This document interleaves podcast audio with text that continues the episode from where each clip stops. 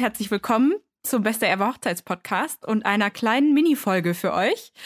Ich bin wie immer hier mit meinem Kollegen Dennis. Dennis Kuschka. Hi, ja, das bin ich. Das ich bin Hochzeitsfotograf bei Herr von Lux. Und ich bin ich. Ich bin Stella Löwnig von SL Makeup Hair. Willkommen zu einer kleinen Mini-Folge, zu der wir heute noch Hallo. einen Gast bei uns haben. Bitte stell dich doch mal kurz vor. Hallo, ich bin Elisabeth, ich bin Goldschmiedin und die Inhaberin von der Goldschmiede Schmuckgefährten. Cool. Hallo Elisabeth, schön, dass du da bist. Schön, dass du nochmal da bist, denn Mhm. das ist schon das zweite Mal. Ähm, wir haben eine Folge aufgenommen zum Thema Trauringe und wollen jetzt eine Mini-Folge hinterher schieben, die die ähm, zum Großteil die Herren der Schöpfung da draußen wahrscheinlich äh, freuen dürfte. Wir wollen nämlich ein bisschen darüber sprechen, was man eigentlich alles sich überlegen muss, wenn man sich auf die Suche nach einem Verlobungsring macht. Und das ist ja Absolut. traditionell so, dass das eher der Mann macht. Ich weiß nicht, äh, kann Elisabeth ja, uns mal unseren Erfahrungsschatz, Ja. nee, uns ihren Erfahrungsschatz teilen, ähm, ob es auch manchmal andersrum geht. Aber ansonsten würde ich äh, das Wort an dich übergeben, Elisabeth. Mhm. Ähm, hin und wieder kommt es vor, dass ähm, die selbstbewusste Frau auch ähm, vorbeikommt und sich ihren Verlobungsring dann selber aussucht. Gibt es auch, aber in der Regel ist es tatsächlich ähm, der Mann. Genau. Ja, das hätte ich jetzt auch getippt, ehrlich Ja, gesagt. ich Ja. hätte jetzt, jetzt rein äh, aus Anekdoten her auch so gesehen. Ähm, Gibt es auch Mhm. Frauen, die vorbeikommen und sagen, hallo, ich möchte demnächst äh, einen Antrag meinem zukünftigen Mann, der es noch nicht weiß, dass er mein zukünftiger Mann ist, aber äh, möchte gerne einen Antrag machen. Äh, was ist Also- denn ein guter Verlobungsring für den Herrn? Gibt's das? Also ja, voll selten, aber es gibt's. Cool, Na, krass. cool. Cool Voll schon mal zu wissen, dass es das Mhm. gibt. Finde ich gut. Unterstütze ich. Ja, Und ja. jetzt können wir ins eigentliche Thema einsteigen. Ja, also die, die grundsätzliche Frage, die wir uns heute stellen wollen, ist, was muss ich als ähm, Kerl ähm, beachten, wenn ich den Verlobungsring für meine zukünftige Frau aussuche?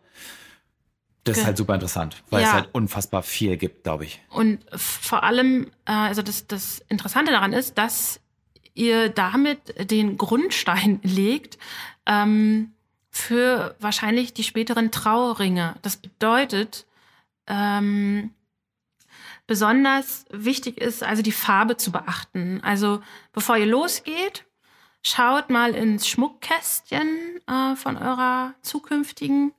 Zum einen, also, was trägt sie momentan? Ist da mehr gelb-goldfarbener Schmuck, roségoldfarbener Schmuck oder mm, weiß, weißer Schmuck? Da geht es natürlich darum zu gucken, dass es ihr dann natürlich auch gefällt. Und zum anderen, wenn ihr einen, zum Beispiel einen rot-goldenen Ring aussucht, dann kann es sein, dass die Trauringe nachher auch rot-gold ähm, werden. Und da könnt ihr euch fragen, ob ihr das wollt. Ja. Ähm, also, ja. Was macht man denn, was macht man denn, wenn man ins Schmuckkästchen ähm, der Frau oder seines zukünftigen Mannes oder wie auch immer, Ja. ähm, das ist ja ganz äh, flexibel, äh, schaut und da gibt's sowohl Weißgold wie auch Gelbgold und auch Rotgold. Was mache ich denn dann? Ja, dann würde ich wahrscheinlich wirklich äh, mich, mich selbst fragen, was mag ich denn lieber, weil es, wie gesagt. Das ist eine gute Idee. Ja, wirklich. Also, Ja. wenn, wenn da wirklich jemand ist, der, der alles trägt, ähm, was, glaube ich, eher seltener ist, weil es gibt Das schon stimmt. meistens eine Tendenz, Tendenz ähm, dann würde ich echt mich fragen, was, worauf habe ich dann später Lust? Ähm, weil, wie gesagt, die Trauringe häufig die gleiche Farbe haben ähm, wie der Verlobungsring. Ja, Ja. total. Okay, also Punkt Nummer eins, den ihr euch, äh, den ihr euch überlegen müsst, ist die Farbe des Materials. Super wichtig für die Zukunft. Ja. Was gibt's noch zu beachten? Dann ist ähm, die Frage mit Stein oder ohne Stein. Mhm. Ähm, klassisch würde ich behaupten, ist der Verlobungsring mit Stein. Ja. Wie, sind man da, so kennt, wie, so rund und dann einfach ein Diamant äh, Ja. oben drauf. wie, wie sind da eure oder. Erfahrungen? Ja, würde ich auch sagen. Das wäre für mich jetzt so der Klassiker. Der hat auch einen Namen. Wie heißt denn der? Ähm, wenn der so rund ist und dann äh, einfach ein Diamant oder ein Stein halt oben drauf. Ähm, Also es ist, ähm, häufig sieht man die in so Krappenfassungen, also so kleine Genau, Stäbchenfassungen. ähm, hat er jetzt einen speziellen Namen? Ha- Wahrscheinlich schon. Hat er, habe ich. ist Asche auf mein. Haupt, weiß ist ich nicht. nicht. So schlimm. Ja. Ähm, ja, genau. Also ähm, mit Stein oder ohne Stein. Meistens äh, ist, äh, ist der Wunsch mit Stein. Und ähm, da sind wir jetzt schon beim nächsten Punkt. Welche Steine kommen da in Betracht? Ähm, hier ist es ähnlich wie bei den Trauringen, ähm, dass die Diamanten da eine große Rolle spielen. Deshalb, weil sie die härtesten der Edelsteine sind. Sie sind nicht unkaputtbar, ähm, aber äh, zum Beispiel das Zerkratzen spielt eine große Rolle. Wenn also man so einen Verlobungsring dann die nächsten 10, 20 Jahre noch weiterträgt, weil man ihn wunderbar vorstecken kann, dann macht es keinen Sinn, dass da ein Zirkonia drin ist oder ähm, ein Opal, ja, weil es einfach super weiche Steine sind. Zirkonia ist Glas, äh, das zerkratzt und die Facetten, also das Funkeln, das Glitzern ist schon nach wenigen Jahren einfach weg. Ja, mhm. macht nicht so viel Sinn. Ansonsten kann man auch auf Farbsteine gehen. Hier würde ich auch ähm, bei härteren Steinen bleiben. Saphire, Rubine, also rot, blau sind und können eine gute Wahl sein. Ähm, da könnt ihr euch aber auch beraten lassen, aber fragt einfach nach Haltbarkeit, ja. Ja, genau. das. Und man muss so ein bisschen gucken, vielleicht beim Schmuck, der schon vorhanden ist, ob da generell schon mal farbige Steine mit dabei mhm. waren, ähm, damit man so ein bisschen ja. vielleicht abschätzen kann, könnte es dem ja. der zukünftigen gefallen. Ja, ja. okay. Ja. Finde ich cool. Ähm, genau. Thema Diamanten können wir ja noch mal ganz kurz ähm, also anschneiden. Grob kann man sagen, umso also je größer, umso teurer. Dann geht es nochmal um die Reinheit und solche mhm. Sachen. Ne? Also je reiner, je größer. Da kann man schon dann mal schnell paar hundert Euro irgendwie ver verprassen sozusagen. Ja, geht flott, ne? Geht flott also. auf jeden Fall.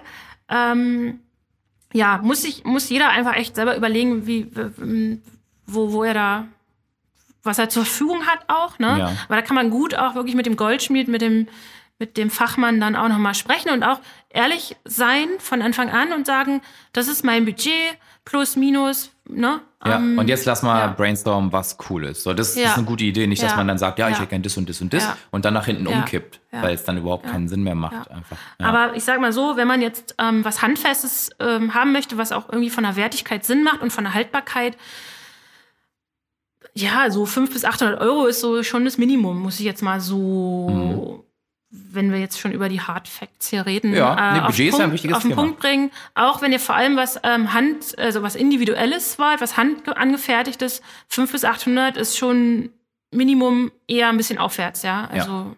Ja gut, ja, aber für eine, für eine gute Handarbeit ähm, ja. und da Klar, sind ja auch also, hochwertige Materialien verarbeitet und so ist das jetzt, äh, es ist keine Zahl, die mich hinten überkippen lässt, muss ich ganz ehrlich sagen. Also ja. das hätte ich schon erwartet. Ja. Ja, ja, ja. Ja, ich denke, es geht den meisten so, ja. wenn man mhm. da so ein bisschen halt in dem Thema drin ist schon so und dann. Ja. Okay. Es gibt ja auch, Entschuldigung, es gibt ja auch ja. diesen äh, Mythos irgendwie drei Monatsgehälter und so. Das ne? wollte ich gerade ja, sagen. So Ami-mäßig. Ja, das, das liest man so im Internet, finde ich ja voll geil. Aber also muss es ich, jetzt nicht sein. Ich kann auch nicht 90.000 Euro für einen Verlobungsring ausgeben. Wie viele Millionen denn noch? Also. So, also muss es nicht sein und so, ne? Aber ähm, ja. Ah, ich finde das ganz, äh, wenn ich da mal meine Meinung zu abgeben darf, finde ich es ganz schrecklich. Diese also diese, diese Idee davon, das hat, das ist ja sowas von veraltet. Also als ob man irgendwie. Ist auch so viel Pressure, ne? Ey, als ob man den irgendwie. Wert von seiner Frau mit Monatsgehältern aufwiegen muss. Ja, also, ja, hä, irre, ne? Total, ja, ist Quatsch. Tschüss. Ja. Also ich finde auch, dass man, dass man sich was Schönes aussuchen sollte, ähm, was, wenn man was gefunden hat, wo man halt denkt, da würde sich die Frau oder der zukünftige Mann halt super doll drüber freuen, sollte man gucken, wie man es vielleicht möglich macht und nicht dann irgendeinen Kompromiss ja. machen, wo man halt sagt, so, hm, naja, eigentlich gefällt es mir auch nicht so richtig, aber ich brauche halt irgendeinen Ring, sondern dann würde ich dann eher vielleicht dann vielleicht den Antrag noch ein bisschen rauszögern und dann vielleicht das Geld dafür sparen. Ähm, aber jetzt irgendeine Summe festzulegen, ja, ähm, wo man dann halt sagt, naja, du hast aber jetzt nicht so viel ausgegeben, bin ich dir wohl nicht so viel ja. wert. Also da bin ich auch richtiger ja. Fan von. Das ne? ist einfach äh, sexistisch, okay. veraltet und wir streichen das. wir hier nicht noch weiter. Nee, ist, ist ja gut mal drüber zu sprechen. Ja, voll. Ne? Wir, wir, streichen das einfach mal raus. Na gut, schön. Wieder zu den okay, positiven Dingen. Mhm. Ähm, Thema Vorsteckring oder kein Vorsteckring. Mhm. Also bedeutet, ähm, oder bezieht sich auf den Aufbau des Rings, also rein technisch gesehen. Ähm, die Fassung, wenn ich mich für einen Stein entscheide, ähm, sitzt die Fassung oben auf dem Ring auf.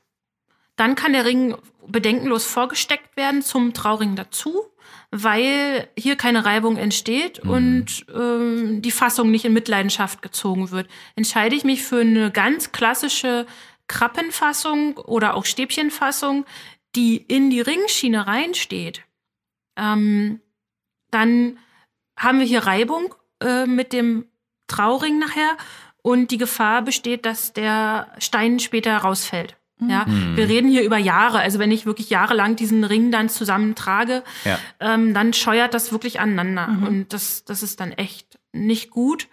Ähm, ja. Habe ich das okay erklärt mit den Ja, ich- Fassungen oben auf und Ich glaube, wenn man sich als Mann vielleicht äh, nicht so doll auskennt mit Ringen, ja, ich soll ich es mal Mach versuchen, mal, mal ja. zu erklären mit Ja. meinen Worten. Ja. Also, man hat ja einen ganz normalen Ring, der ist ja wie so eine Wurst, die man sich um den Finger wickelt. Und jetzt müsst ihr euch überlegen, man wickelt eine andere Wurst noch davor, aber wenn bei der Wurst oben jetzt noch was drauf ist, muss man gucken, ist das so ein bisschen erhöht drauf, sodass die beiden Würste sich nur berühren und dann ist da aber oben jetzt noch was drauf? Oder geht das, was bei dem anderen oben drauf ist, also in dem Fall halt der Diamant, geht der so ein bisschen in die Wurst mit rein und scheuert der an der anderen Wurst? Ja?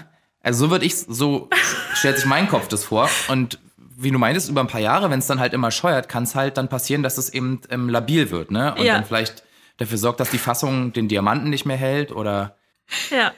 In- Interessant, was du denkst, äh, was für Männer in dieser Welt leben, Dennis, die du ansprechen musst. Nein, das hat mein Gehirn sich jetzt so überlegt. Ja, aber schließ bitte nicht von dir auf Na, so rein andere. bildlich. ich glaube, das hätte man auch anders erklären können.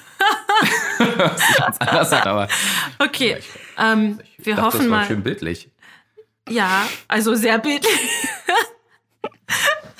ja, ähm, genau. Mm, Ja. Ansonsten einfach auch mal vielleicht ähm, tatsächlich ähm, das Internet fragen und mal eingeben, was ist denn äh, Krappenfassung, von der jetzt da alle Genau, reden. ja. Dann habt ihr mal ein Bild vor euch. Ne? Genau. Ja, das ist ganz gut, dann sieht Übrigens, ähm, in diesem Zusammenhang äh, muss ich ja schon wieder die Moralapostel rausholen. Ähm, Im Internet bestellen.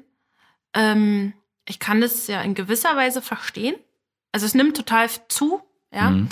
Aber ähm, dann später nicht wundern, dass auch hier die Ringe nicht änderbar sind in der Ringgröße, weil ihr dürft nicht vergessen, ähm, ihr wisst wahrscheinlich nicht die Ringgröße eurer zukünftigen Frau, äh, Mann, wie auch immer.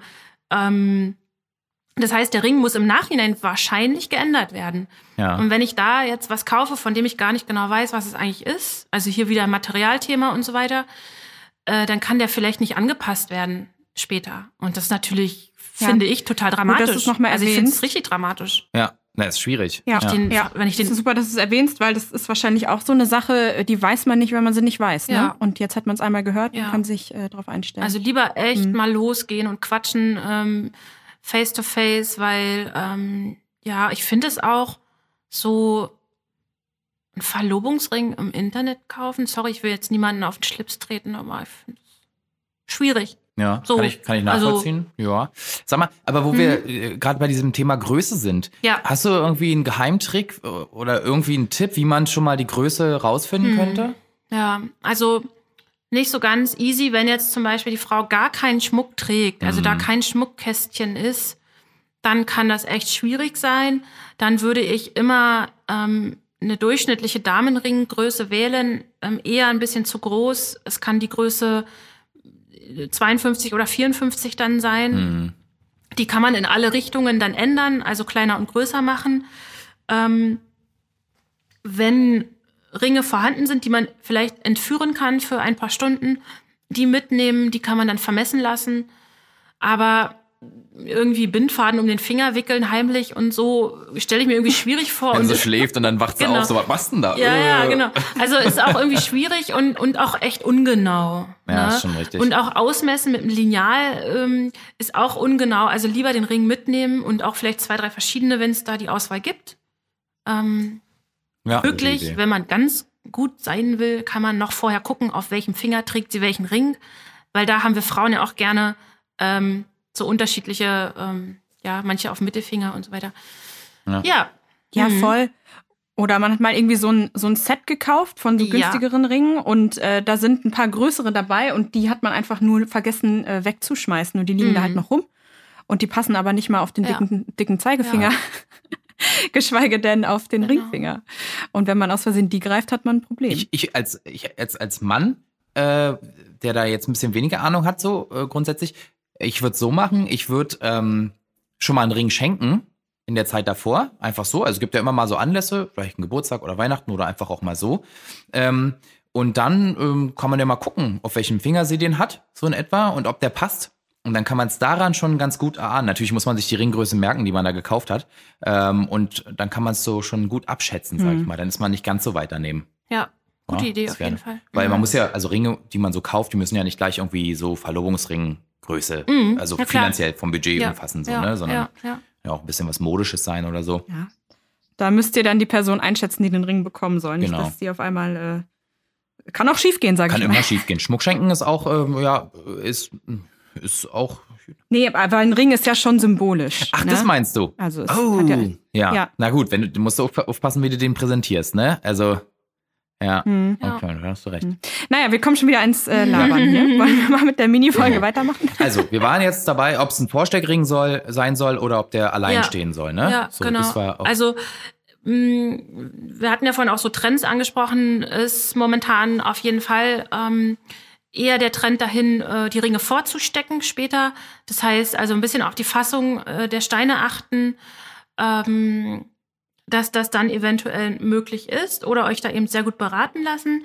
In dem Zusammenhang Vorsteckring oder nicht und Fassung oben auf oder Stein eingelassen, könnt ihr euch nochmal, also welchen Beruf hat der die Beschenkte? oh ja, ist auch ähm, mega spannend. ähm, Krankenschwester, Ärzte, Kindergärtnerin. Also teilweise ja mit Handschuhen und solche Sachen. Ne? Das, ähm, das kann ein Problem sein. Oder auch so Labor, ähm, wie sagt man, Laboranten oder so. Ja, ja, Ja, genau. also dann musst du einen Handschuh dir darüber quälen, dass dann vielleicht lieber einen Ring wählen, der den Stein eingelassen hat, so dass man nicht hängen bleiben kann. Ja, Ja, ist auch nicht schlecht. äh, kann man auch vorstecken später, alles kein Thema. So halt, ne? Ähm, Cool. Ja. Okay, Also kann man im Beratungsgespräch dann auch mit einfließen lassen. finde ich gut. Also Ja. Beruf mit aufpassen. Also was hatten wir jetzt? Wir hatten erstmal auf die Farbe achten. Dann hatten wir, wie soll der Ring getragen werden? Also als Vorsteckring oder soll der alleine getragen werden? Dann hatten wir ähm, sowas im Bereich Größe abschätzen, ja, dass man da so ein bisschen gucken kann. Und jetzt noch, dass man so ein bisschen drauf achten sollte, in welchem Beruf wird gearbeitet, dass man da vielleicht nicht ähm, den absolut falschen Ring trägt äh, oder äh, kauft, den man dann quasi nie tragen kann Mhm. im Berufsalltag, wo man ja doch ziemlich viel Zeit verbringt äh, auf Arbeit. Genau. Ne? Okay. Ja. Gibt's noch was, das man beachten sollte?